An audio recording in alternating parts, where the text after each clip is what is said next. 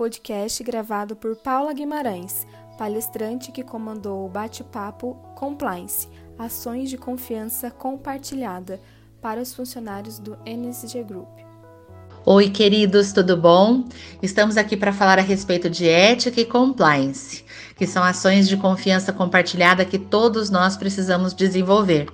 Entendendo que, quando nós estamos falando a respeito de ética, nós estamos falando de princípios que determinam os nossos comportamentos, orientam as nossas ações, fazem com que nós tenhamos escolhas melhores. E a ética, ela é a base do compliance, ela que sustenta toda uma estrutura de compliance.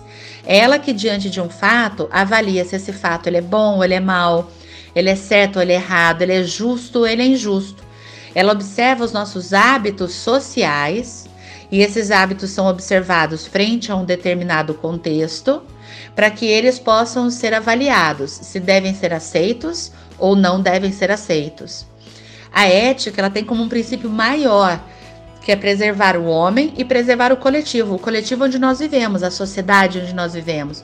E quando eu falo sociedade, eu falo de todas, a nossa família, os nossos amigos, os grupos de trabalho que nós temos, a sociedade até mesmo do desconhecido que cruzamos na rua e não jogamos um papelzinho no chão, porque eu sei que aquilo pode ser só um papel, entre aspas, mas ele é uma atitude desrespeitosa.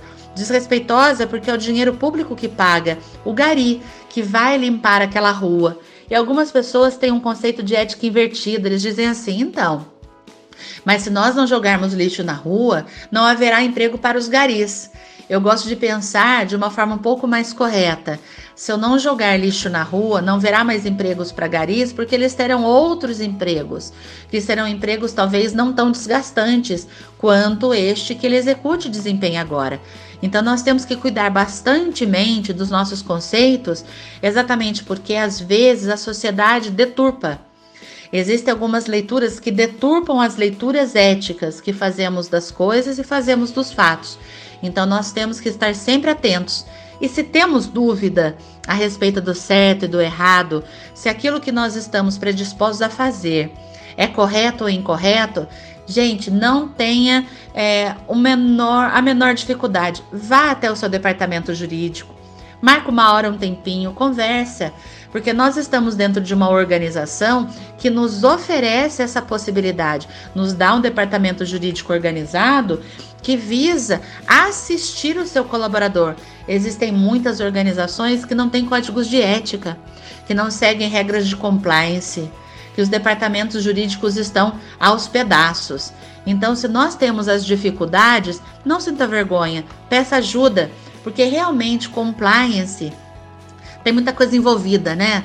Tem ordens, tem leis, tem regras, tem normas, procedimentos e não são só corporativos, são da sociedade também, porque as leis elas são jurídicas do nosso organismo jurídico.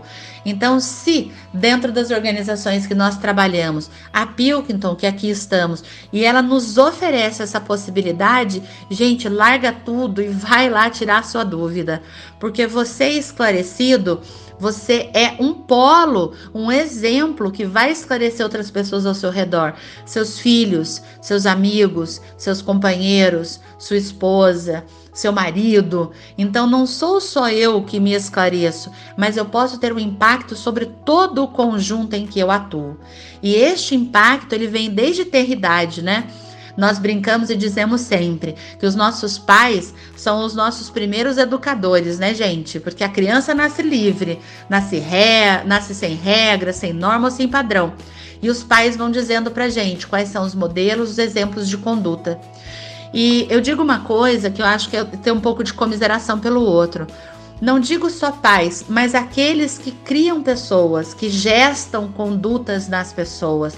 Podem ser os orfanatos, as tias, os avós, os tios, aqueles que criam pessoas com todo o seu carinho. São responsáveis por estabelecerem esses modelos, porque essa pessoa vai para a sociedade e a sociedade vai ter novas convenções.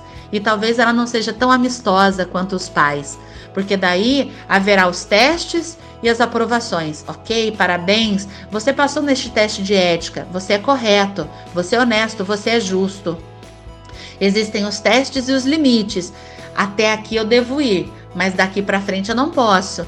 Como nós muitas vezes pegamos os sinais, por exemplo, de pare nos cruzamentos é, das grandes cidades. Eu não posso avançar esse sinal. É um desrespeito e pode colocar muitas coisas em risco. E às vezes são os nossos filhos que nos dizem: pai, mãe, o sinal está vermelho, não pode ultrapassar. E diante dos testes também existem as punições.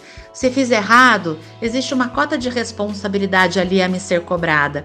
Queridos, não se desiludam, que às vezes nós olhamos a sociedade meio com olhos é, tristes diante dos fatos que nós assistimos. E eu digo sempre: se você se entristece, é porque os preceitos éticos, esses pilares, já estão dentro de você. Porque você já está conseguindo fazer a separação do que é correto do que é incorreto. Se eu não consigo fazer essa separação, se eu aplaudo, é porque eu ainda preciso trabalhar a ética que reside dentro de mim. E ainda em todo esse sistema voltam as empresas como um fortalecimento das regras de conduta através dos comportamentos éticos e de compliance que estão nos nossos códigos, porque nós somos seres do mundo, devolvemos para o mundo os comportamentos que desenvolvemos. Então, é, pode parecer ingenuidade, pretensão ou muita alegria desmedida, mas eu, eu gosto de crer quando tem uma pessoa ética, ela está contribuindo para uma sociedade melhor. Então, apesar de todas as influências que nós estamos sujeitos hoje, todas, os filmes, as músicas, a televisão, os contra-exemplos, nós temos que ter comportamentos bons, porque muitas pessoas hão de se espelhar na gente, nos nossos comportamentos, nas nossas atitudes, para terem comportamentos melhores vão agir porque se identificam com os nossos comportamentos, porque olham para a gente e sabem que aquilo que nós estamos fazendo é bom, é correto e honesto. Vão agir através dos nossos exemplos porque sabem que nós seguimos regras, padrões e normas. Independente do resultado, eu compartilho o meu comportamento no hoje para que o amanhã este resultado seja mais efetivo. As pessoas vão ter as nossas ações como métricas, porque já está no nosso DNA, sabe assim? O correto já está na nossa corrente sanguínea. E eu me indigno, dá até aquele aperto no peito, dá até aquele nervosinho, com todo esse nosso R do interior, né? Diante daquilo que não é correto, não é justo. Quando isso acontece conosco, é porque os preceitos éticos eles já estão dentro de nós. E ainda assim, se nos restar dúvida, nós temos sempre que perguntar: isso que eu estou fazendo ou estou prestes a fazer, eu contaria para minha família com orgulho e com um sorriso no rosto? Isso que eu fiz, se fosse publicado num jornal como manchete, eu me sentiria de consciência tranquila? Estaria tudo bem? Não é? Então nós temos que nos responder isso, porque o mundo que nós vivemos hoje nos convida a muitas mudanças rápidas, imprevisíveis, opostas. Mas não se engane, meus amigos, estamos todos juntos e misturados.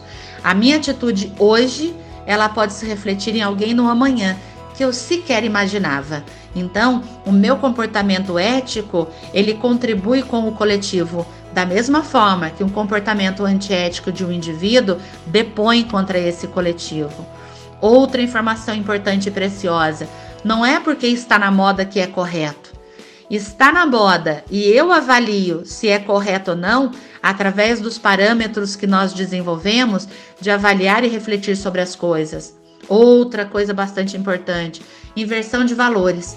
Hoje, às vezes, quando nós somos honestos, parece que a gente é bobo. Ah, mas você está sendo bobo, isso aí todo mundo faz. Lembra do ensinamento materno? Não é porque todo mundo faz que eu faço também, porque eu não sou todo mundo.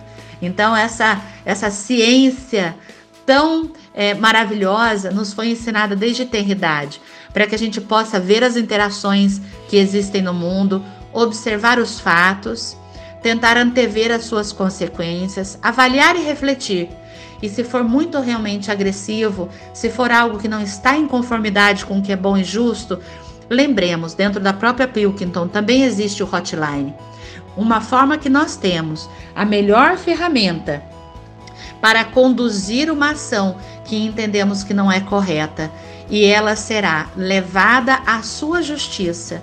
Cuidado, cuidado, amigos. Às vezes a gente pensa assim: poxa, mas se eu, se eu denunciar Fulano, mesmo que eu esteja no anonimato, mesmo que eu seja protegida, não vai haver retaliação contra mim. Mas Fulano é pai de família. O que será que vai acontecer com ele? Ele também será bem conduzido pela organização, meus queridos. Então, nosso coração deve estar tranquilo, porque estamos em um ambiente sério que está buscando que a nossa convivência seja melhor, para que os reflexos sociais eles sejam ampliados e para que onde nós formos, nós possamos levar esses exemplos como práticas cotidianas do nosso dia a dia. E se alguém disser para gente, Ih, você está fora do tempo, hein? Isso nem se usa mais, é correto? É justo, é bom. No final do dia eu vou deitar no meu travesseiro, a minha consciência vai estar tranquila? Então eu vou continuar fazendo. Para todos vocês, uma ótima vida repleta de melhores escolhas.